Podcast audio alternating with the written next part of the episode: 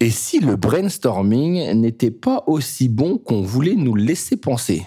Si celui-ci pouvait être néfaste pour les personnes qui le pratiquent? Vous êtes étonné Eh bien, on en parle tout de suite dans la manutinale.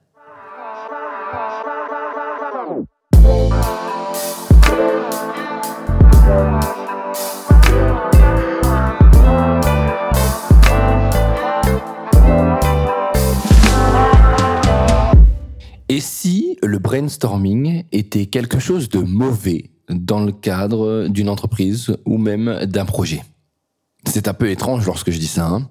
comme si cette pratique que tout le monde met en avant aujourd'hui pour le collectif, la force des idées, pouvait être néfaste. Eh bien, dans ce podcast du lundi, j'ai décidé de vous montrer les limites de l'exercice. Et pour ça, j'ai quelques idées à vous faire part. La première, c'est euh, reprendre un principe de base d'un homme qui s'appelle Malcolm Gladwell.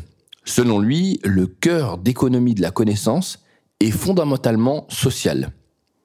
En fait, il dit que aucun de nous n'est aussi intelligent que nous tous réunis. Bon, là-dessus, quand j'entends ça, j'ai envie de vous dire que, ben, oui, il a totalement raison. En plus de ça, on dit souvent que 91% des hauts managers considèrent que le travail en groupe était la clé de réussite selon une étude. Oui, c'est vrai, mais pas complètement. Lorsque l'on fait un brainstorming, on va mettre différentes personnes autour de la table et on va imaginer qu'elles puissent bien sûr échanger ensemble et pouvoir donner leurs idées. Sur le principe, c'est bon. Sur la manière de faire, c'est un peu différent. En général, euh, ce qui va se passer dans ces moments-là, c'est que les personnes qui sont à l'aise, les extravertis, euh, ne vont avoir aucun problème à prendre le leads dans le groupe.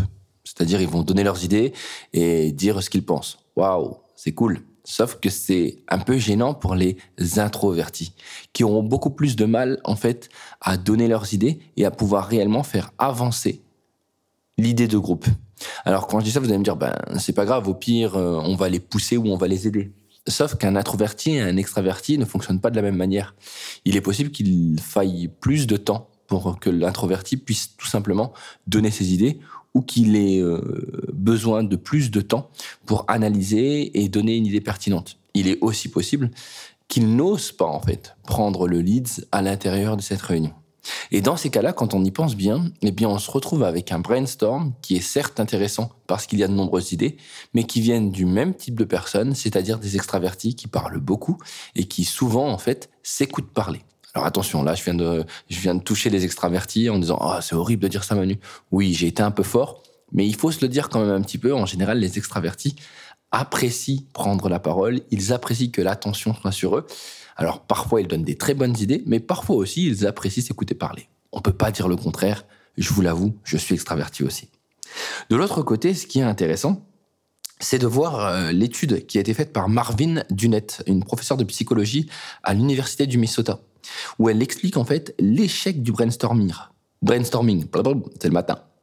En fait, si on y pense bien, selon elle, la performance décline à mesure que le groupe croît. C'est-à-dire qu'au plus le groupe est normalement constitué de plusieurs personnes, au plus il y a de fortes chances pour qu'il n'y ait que deux ou trois personnes qui parlent réellement.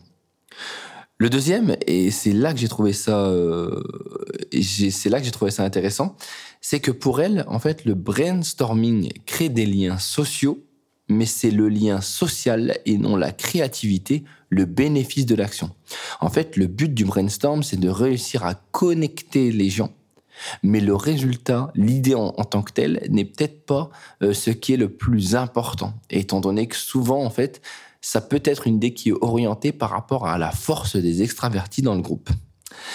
L'autre chose, par contre, ce qui est intéressant, c'est qu'elle dit qu'il y a un euh, brainstorm qui marche, celui qui se fait en ligne. Pourquoi? Bah Parce que celui-ci implique une certaine forme de solitude, ce qui permet aux introvertis de pouvoir plus facilement prendre part à la conversation.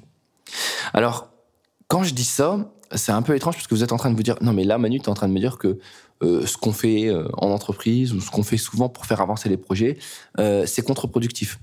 Je vous dirais pas que c'est contre-productif parce que bien sûr vous vous doutez bien que le titre de mon le titre de mon podcast est un peu touchy mais que je suis aussi pour le brainstorming. J'ai juste envie de dire qu'il va falloir faire attention. Lorsque vous avez un groupe de brainstorm, est-ce que réellement l'ensemble des personnes qui sont à l'intérieur ont parlé. Est-ce qu'elles ont eu le même euh, temps de pour pouvoir exprimer leurs idées? Est-ce que vous avez pris en compte qu'elles ne parlaient peut-être pas et qu'il fallait à un moment les pousser à parler mais les mettre dans une zone de confort?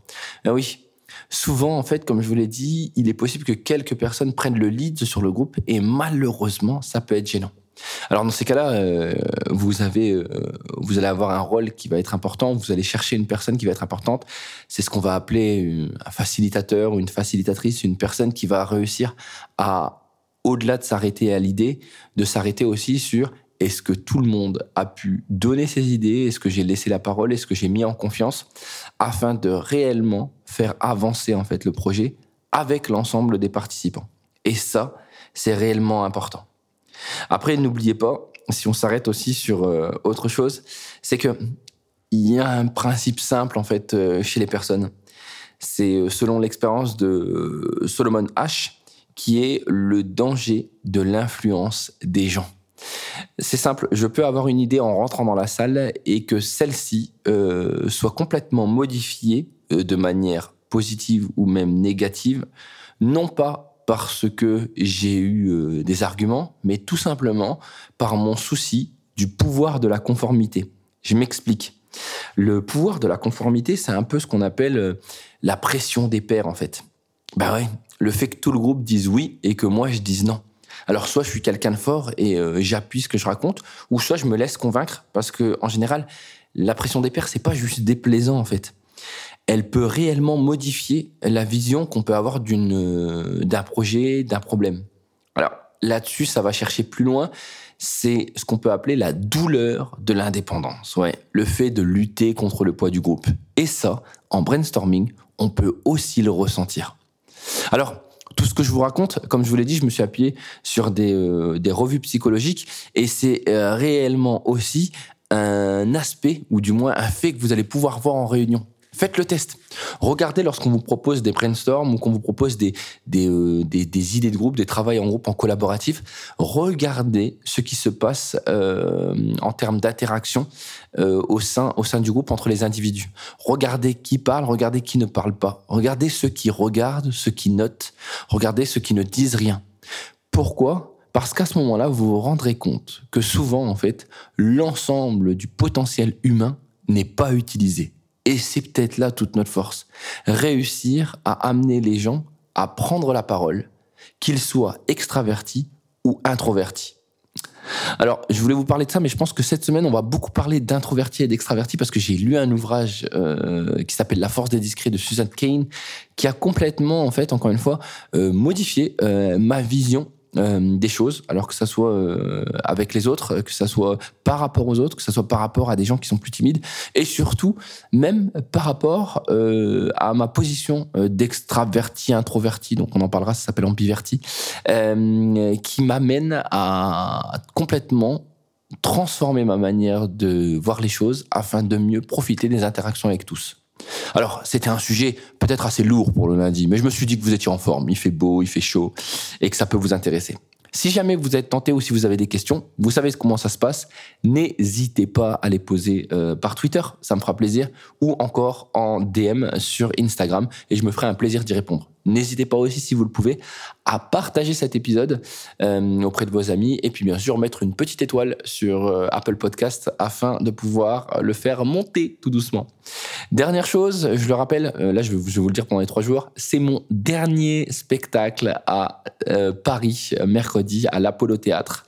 J'espère que si jamais vous êtes dans le coin, vous pourrez passer, ça me fera vraiment plaisir. Vous pouvez trouver le lien sur ben, Billet Réduc, allez vous faire communiquer Apollo Théâtre et ça me fera plaisir de vous voir dans la salle. Comme ça, on pourra peut-être discuter ensemble. Sur ce, je vous souhaite une très belle journée.